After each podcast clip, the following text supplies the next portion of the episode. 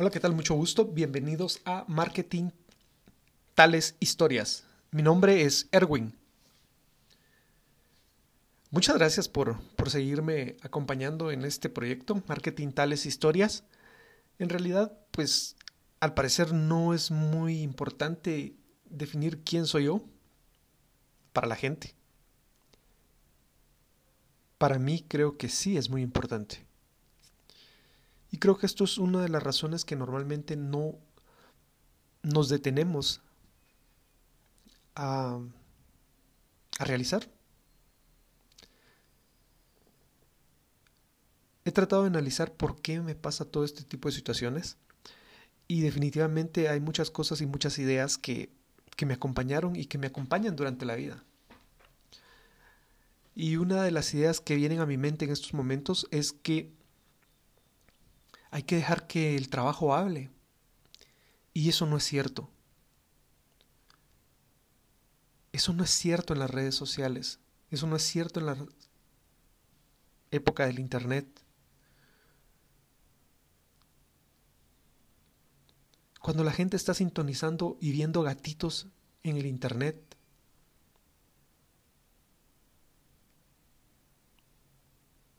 cuando la gente empieza a cambiar lo que ellos miran. Y ya desde la época de la televisión, con los programas como tipo... Ah, no lo que había visto así, pero es una composición de dos palabras. Jack Ass.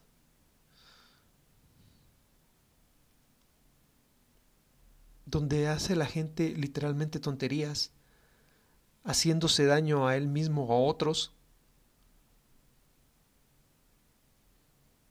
esa era solo una alerta de que todo estaba cambiando. De que las preferencias del público están cambiando. Entonces, parte de lo que nosotros tenemos que hacer, o en mi caso yo voy a hacer en este, parte, en este proyecto, es definir, que la gente conozca realmente qué es lo que hay detrás de la persona que está manejando marketing tales historias. Yo sé que es bien difícil, pues algunos pueden decir, ay, esto es vivir de la de lo que se hizo, del pasado. En realidad no es así. Toda tu vida es el resultado de las decisiones y de la suma de esas decisiones, de esas actitudes que has ido creando a lo largo de la vida. Y eso es bien sencillo de verlo. Mientras hay mucha gente que bueno, voy a tocar el tema de la salud, que a edad de los 50, 40 años ya tienen dentro de sus rutinas normales tomar medicinas para una cosa, tomar medicinas para otra cosa. Es un reducido grupo de personas la que actualmente en el mundo se encuentra dentro de esa edad, 40 y 50 años, y vive su vida sin ninguna medicina.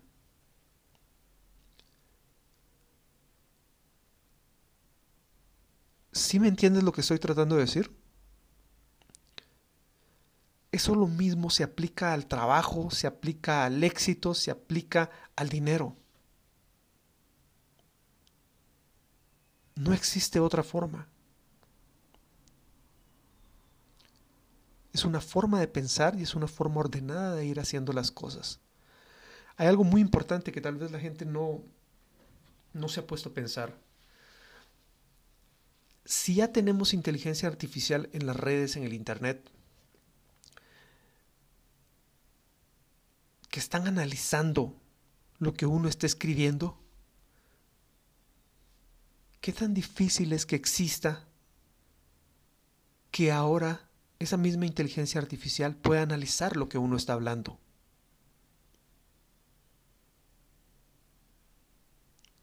Entonces es importante que lo empieces a ver desde este punto de vista. Estamos acostumbrados a ir con una persona, a hacer una entrevista de trabajo y exactamente lo que hacemos es contar nuestra vida. En la entrevista profesional, lo primero que nos preguntan es, cuénteme un poco acerca de usted.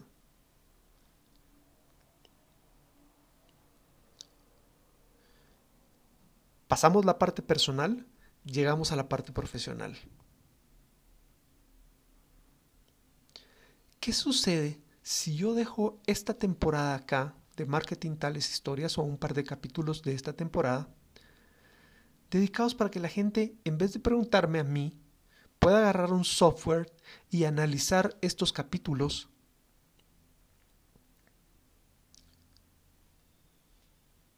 y sacar las conclusiones escuchándome. Y que el mismo software le pueda decir a él las características personales, las características profesionales, mis habilidades blandas. ¿Te parece eso fuera de lo normal? Después de 40 días de cuarentena,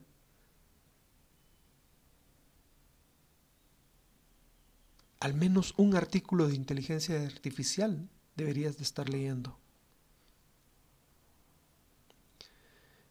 ¿Y por qué te pongo este ejemplo? Mucha gente está buscando trabajo. Todos estamos buscando trabajo. Me gustaría empezar por cambiar esa frase. Todos estamos buscando dinero. Más que trabajo. Porque trabajo acá en mi país se define como empleado y empleador. Es un paradigma que tenemos que superar. En otras sociedades es otra forma de pensar. La gente hace y crea riqueza. Y eso está muy bien. Porque da la casualidad que esas culturas o en esos países están dentro de las economías más grandes del mundo. Entonces, algo de enseñanza nos tienen que dar. Es para esos lugares donde los países pobres y los inmigrantes que no encuentran oportunidades en sus lugares donde viven o donde nacieron, normalmente migran. Dejemos de fuera la parte política. Estamos hablando de situaciones reales y la gente buscando cómo mejorar su calidad de vida, de incrementar la riqueza. Si quieren aprender a hacerlo mejor. En algún momento de mi vida tuve que pues, conocer un poco más de este tema y me recuerdo que leí la parte de que, por ejemplo, hay una industria acá muy fuerte, es la industria de call centers, me imagino que las conoces, donde son centros de atención de llamadas que normalmente atienden empresas de estos países con economías grandes o de marcas globales y están ubicados alrededor del mundo.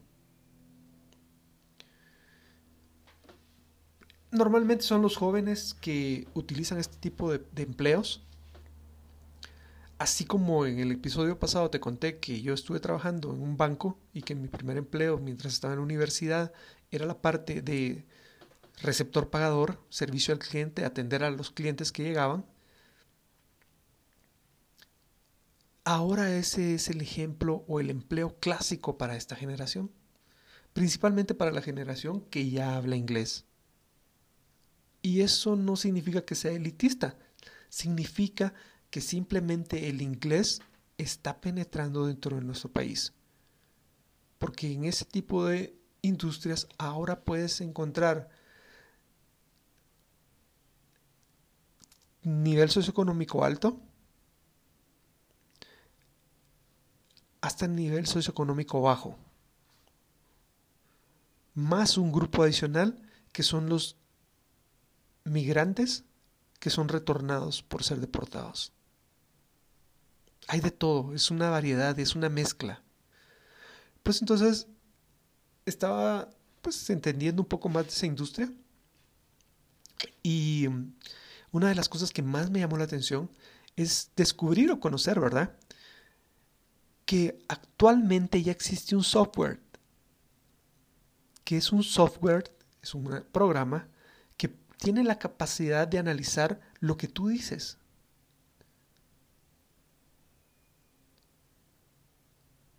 No es tan diferente al software que escucha tu voz y traduce o transcribe tu voz a texto. Eso ya lo puedes tener en tu teléfono. Hay varios transcriptores.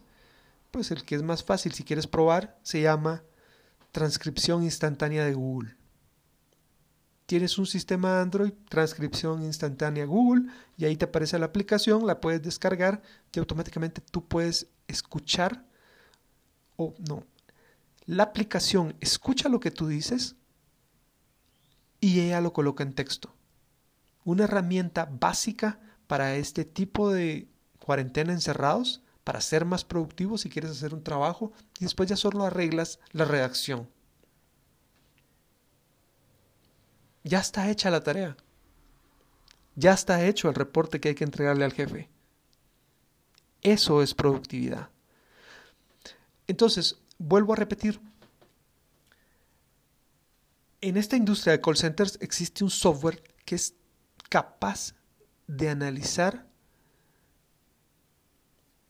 la voz de las personas y está siendo utilizado principalmente en la parte de recursos humanos.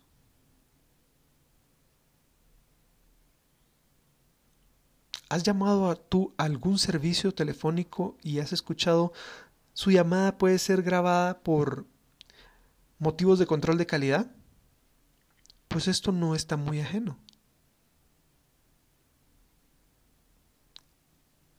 Si miras al futuro o miras al presente, ¿qué te sucede si sustituyes a las personas que escuchan las llamadas de control de calidad por un software que escucha las llamadas y hace el control de calidad?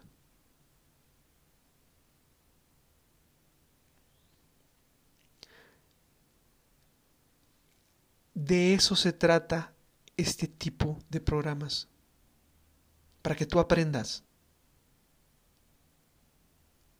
Si yo lo hago bien, pues espero que los software de análisis pues puedan identificarme como una persona diferente.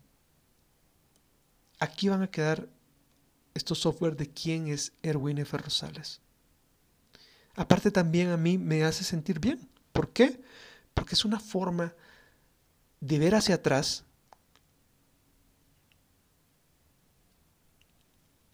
y pues de alguna manera agradecer la confianza que me han brindado,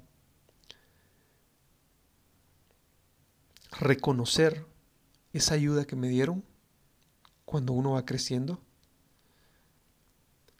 y en estos momentos de mi vida que otra gente pueda aprender de este tipo de situaciones. Ya sé que no terminé de hablar del software de los call centers. Ok, aquí va entonces el software de los call centers. El software de los call centers tiene la capacidad de analizar no solo la velocidad con la que hablas, sino también los cinco elementos principales de la voz humana. Eso sí te va a tocarlo buscar, no voy a decir la marca, pero en el buscador que ya todos conocemos y que es el dominante del mercado.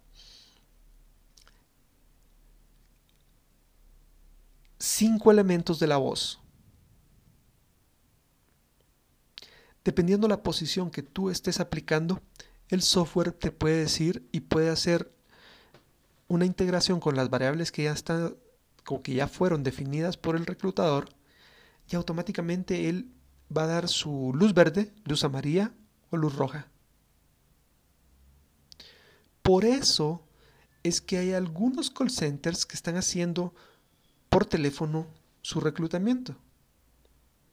No digo que todos, pero me imagino que los más grandes, y estamos hablando de una industria con empresas a nivel global, con la última tecnología, porque si algo sé es que la industria de call center a pesar de que tiene un grado alto de empleo humano, si le podemos llamar, o de factor humano en el empleo, en realidad es una área muy tecnológica. Si ya estamos hablando que la inteligencia artificial es capaz de poder interactuar con una persona y que esa persona no se dé cuenta que es un robot o es inteligencia artificial, es bien sencillo entonces que este software que ya, se está, que ya está siendo usado, pues uno está hablando, le están haciendo una pregunta, puede ser una máquina, puede ser una persona, normalmente es una máquina la que le da a uno las preguntas y tú contestas. Y ella está capturando esos cinco elementos de la voz, no lo que estás diciendo. Lo que estás diciendo es importante, pero todos sabemos que hay un lenguaje no verbal. Y todos sabemos que le asignan un alto porcentaje, más del 60% de lo que decimos, no se trata de lo que decimos, se trata de cómo lo decimos. Pues esos cinco elementos de la voz son los que básicamente están analizando. Y esa es una primera fase para que la gente la puedan llamar de vuelta y pueda lograr ese empleo que necesitamos. No digo que necesita porque necesitamos. En estos momentos todos necesitamos una fuente de ingreso. Siempre necesitamos una fuente de ingreso. Entonces son formas diferentes de hacer las cosas tienes que cambiar la parte tradicional. El proyecto de Marketing Tales Historias sigue tal cual. Los objetivos se mantienen. Esta es la temporada número 2 con nuevas formas, nuevas cosas, para la gente que lo entienda, para la gente que no lo entienda. Yo voy a continuar contando quién es Erwin F. Rosales. Así que te agradezco si me has acompañado hasta acá. La idea es que todos podamos aprender de todos. Es un tiempo donde el éxito es ser YouTube o TikToker o tener muchos seguidores en Instagram. Está bien. Hay más riesgo. Y la gente que ha estado en los medios lo sabe. Hay muchos artistas, hay muchas personas que han sido muy famosas y el reto no es llegar, el reto es mantenerse. Y eso solo se mantiene con una preparación constante.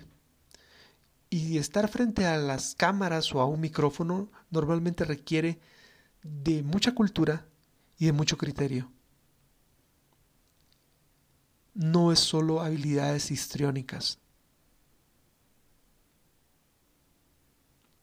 Yo recuerdo que me quedé en la parte de quién es Erwin Rosales e iba por la parte de la industria de la banca, ¿verdad?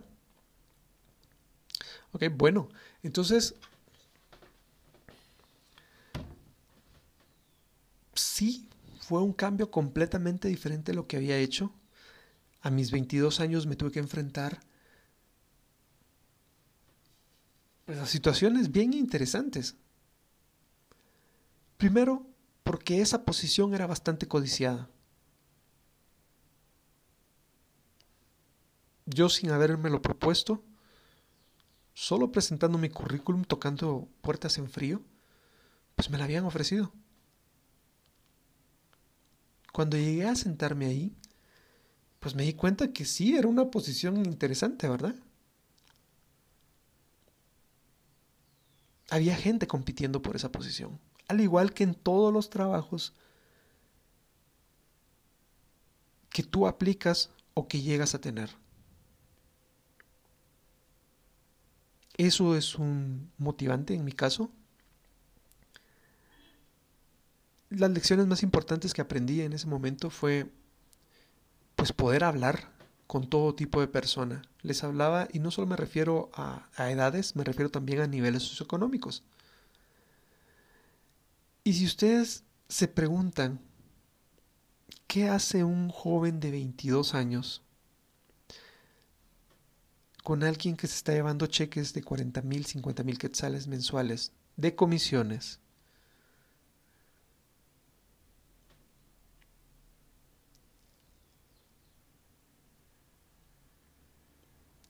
Entre la jefa y esta persona. la respuesta es nada. Ese es el tipo de situaciones que toca enfrentar. Y es donde, pues, de alguna manera, pues me gusta pensar que tuve la habilidad para poder ir aprendiendo y poder ir sumando ese conocimiento.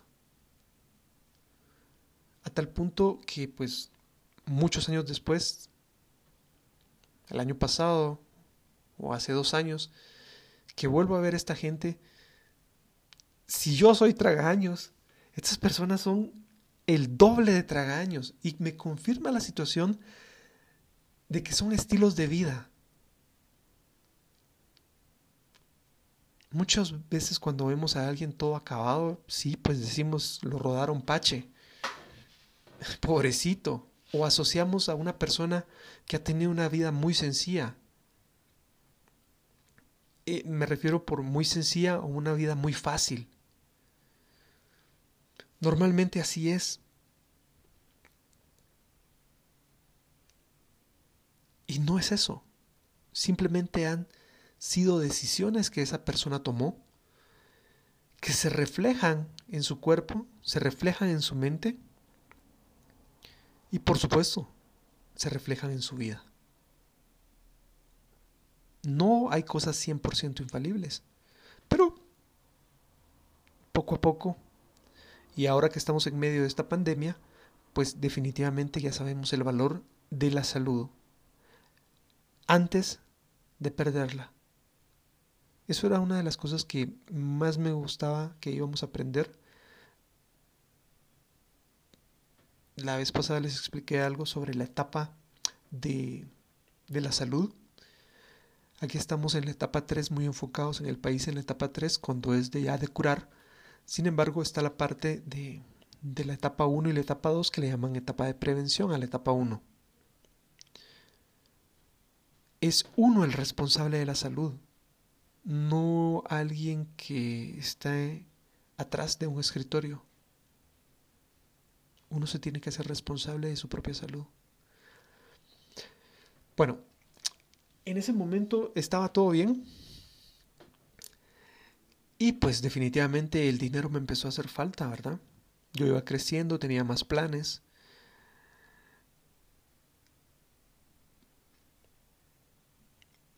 De casualidad,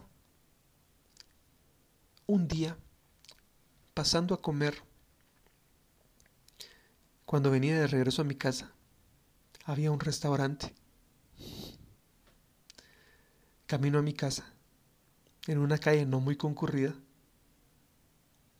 pues paso comprando en ese momento las alitas más espectaculares que existían.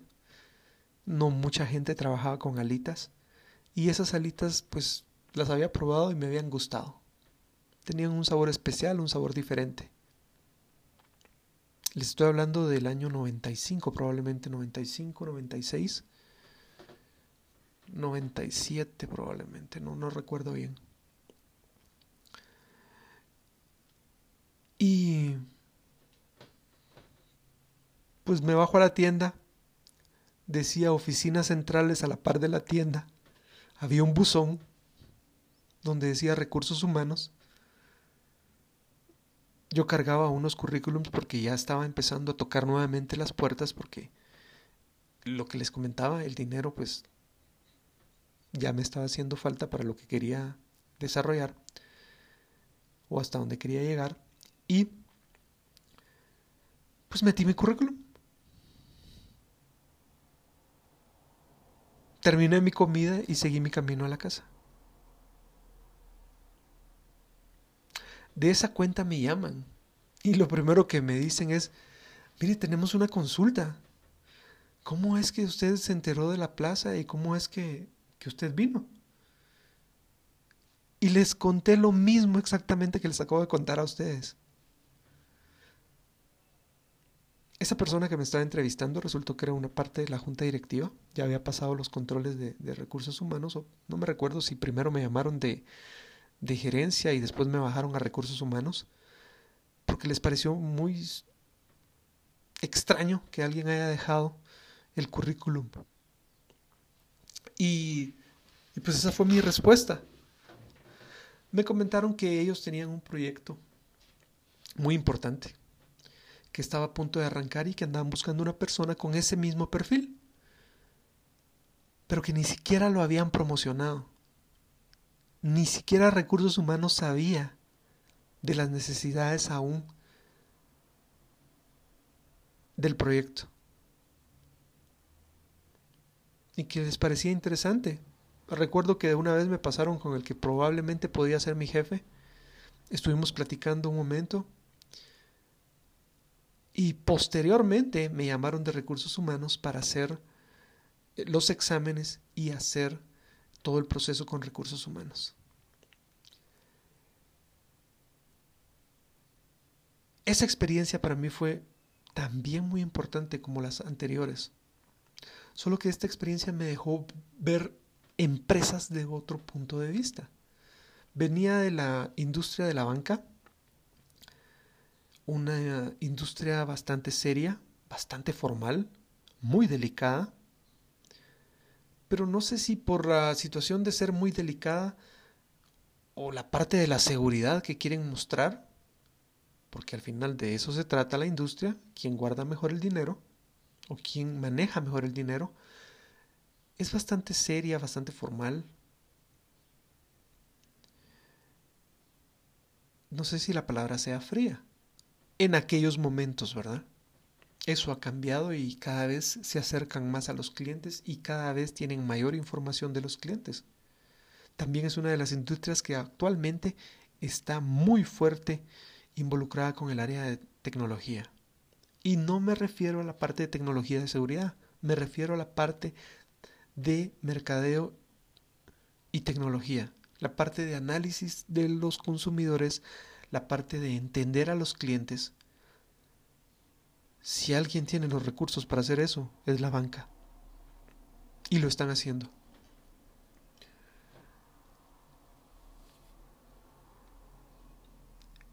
Me toca una industria que es completamente diferente, una industria más cálida, más amigable, delicioso. A grandes rasgos, era una empresa que estaba cambiando la estructura del mercado en Guatemala. Había tenido problemas para ingresar a Guatemala porque su marca había estado registrada por otra persona. Y ya llevaban un par de años trabajando con otra marca. Pero se habían dado a conocer por su producto principalmente. Y por el servicio. Estaban introduciendo el estándar de servicio a domicilio en el país. Y eso estaba cambiando toda la estructura de la industria de restaurantes en Guatemala. Y de hecho lo cambió. Cuando empecé a trabajar, el puesto era un asistente de mercadeo. No sabía lo que me esperaba. Las personas muy religiosas, muy católicas, muy creyentes, muy bien preparadas, personas de empresas de generaciones pasadas, presentes y ya preparando a las generaciones futuras cuando las generaciones futuras tenían alrededor de 16, 17 años o menos. Gente de mucho trabajo. Gente de la que pude aprender que si era necesario levantarse a las 5 de la mañana, a las 6 de la mañana, hacer un volanteo, tenías que hacerlo. Y lo hacías con gusto, porque creías en lo que estabas haciendo. Un marketing completamente diferente a lo que estaba yo acostumbrado, a lo que el mercado estaba acostumbrado, porque normalmente se basaba en medios tradicionales. Un sistema de trabajo completamente diferente. Y es una empresa y es una industria que se hizo a base de volanteo.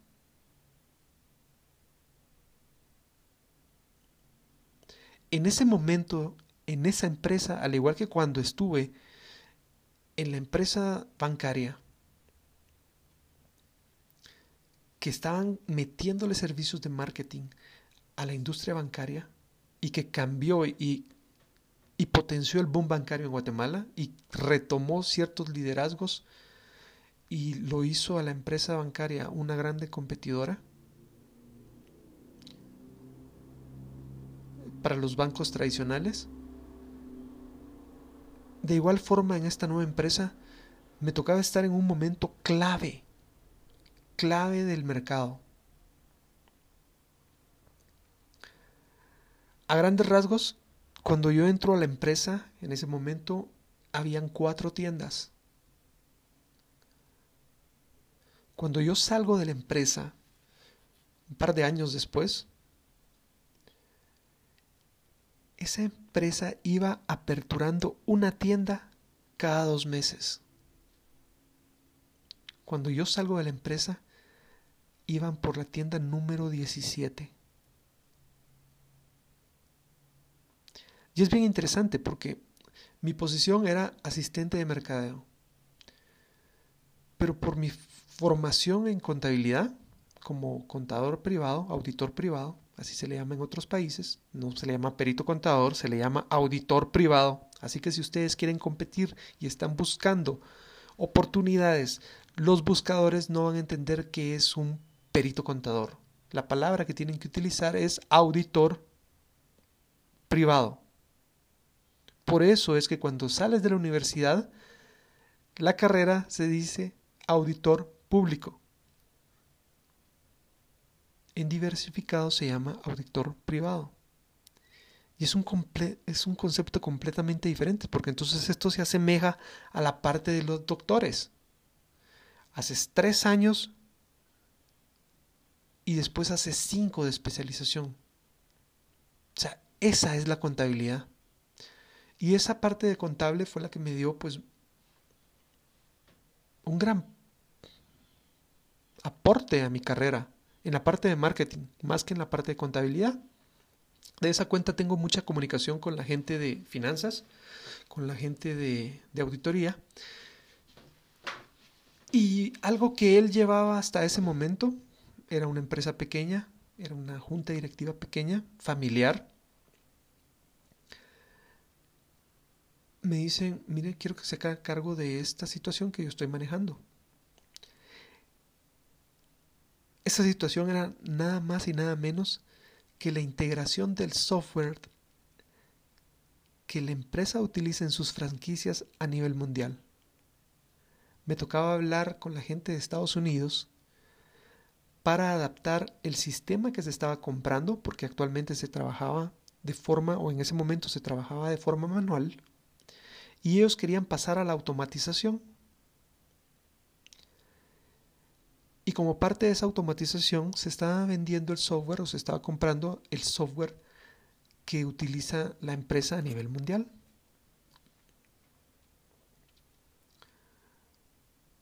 Ahí tuve que sacar a relucir el TOEFL que me habían exigido en la universidad al graduarme. Normalmente acá en estos países, en aquellos momentos uno estudiaba, llenaba los requisitos, uno de los requisitos para graduarse de la universidad era pues tener el TOEFL. Ya había hecho, lo había ganado, lo gané a la primera. Nunca más lo volví a utilizar hasta ese momento, donde me tocaba hablar con las personas de Estados Unidos. Les estoy hablando del año 96, 97, 98. Eso me dejó conocer el marketing desde otra dimensión. Y así fue como pude ir adelantando ciertos contenidos de marketing de nivel mundial que a Guatemala no habían llegado. Ese sistema de cómputo, aparte de tener definitivamente toda la parte operativa, toda la parte financiera, tenía una parte de mercadeo o marketing, muy al estilo de esa empresa no tradicional.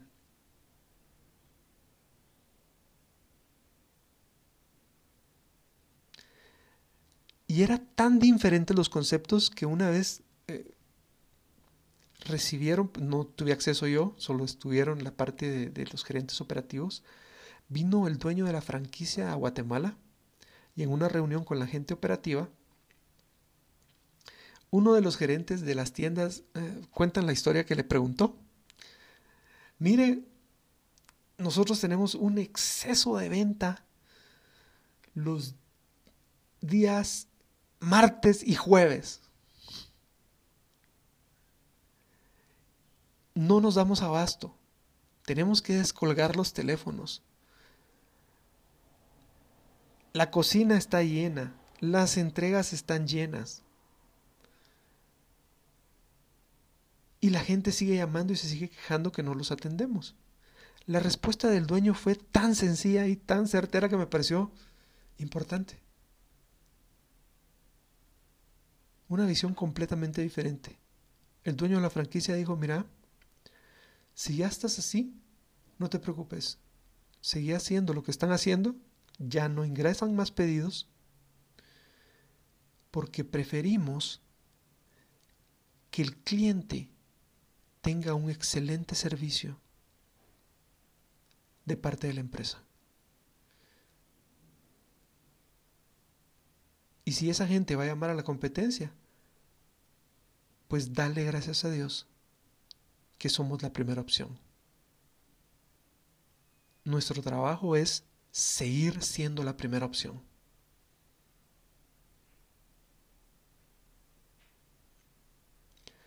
Estas son historias son historias bien extrañas, pero ese tipo de experiencias son las que he estado expuesto. Les comentaba entonces que esa, ese paquete de cómputo tenía un paquete de marketing. Les estoy hablando del año 96, eso es 25 años atrás. 24, 25 años atrás, más o menos. 25, 24 años atrás. Después de manejar esa parte, me dijeron, mire, necesitamos que se haga cargo de esa parte. Necesitamos que le enseñe a las personas el nuevo sistema. Pero para enseñarles, primero hay que instalarlo, ¿verdad? Entonces también me tocó aprender situaciones de instalación de equipos.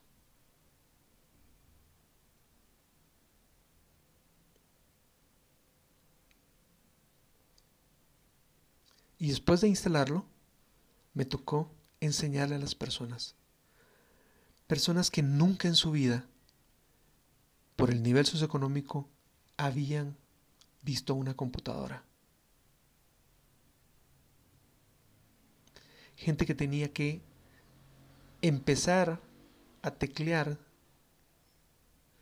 en computadora.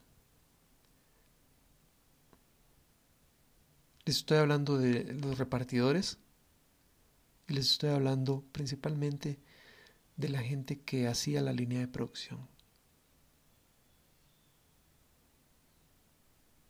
Porque la línea de producción, sí, una muy buena parte estaba compuesta por jóvenes, pero una muy buena parte, que no sé si era la estrategia de recursos humanos, era también señoras.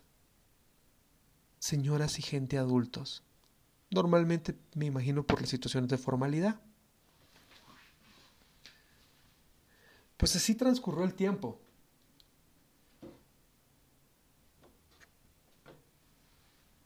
Creo que ya se me volvió a terminar la media hora. Efectivamente, ya me pasé. Así que les agradezco que me escuchen. Nuevamente muchas gracias, mi nombre es Serwin, este es el proyecto Marketing Tales Historias, me pueden encontrar como Marketing Tales Historias, wordpress.com o en Marketing Tales Historias en las principales plataformas de audio, Spotify, Google Podcast, Apple Podcast y en las principales plataformas de audio. Si quieres eh, una comunicación más directa, puedes visitar erwinfrosales.wordpress.com.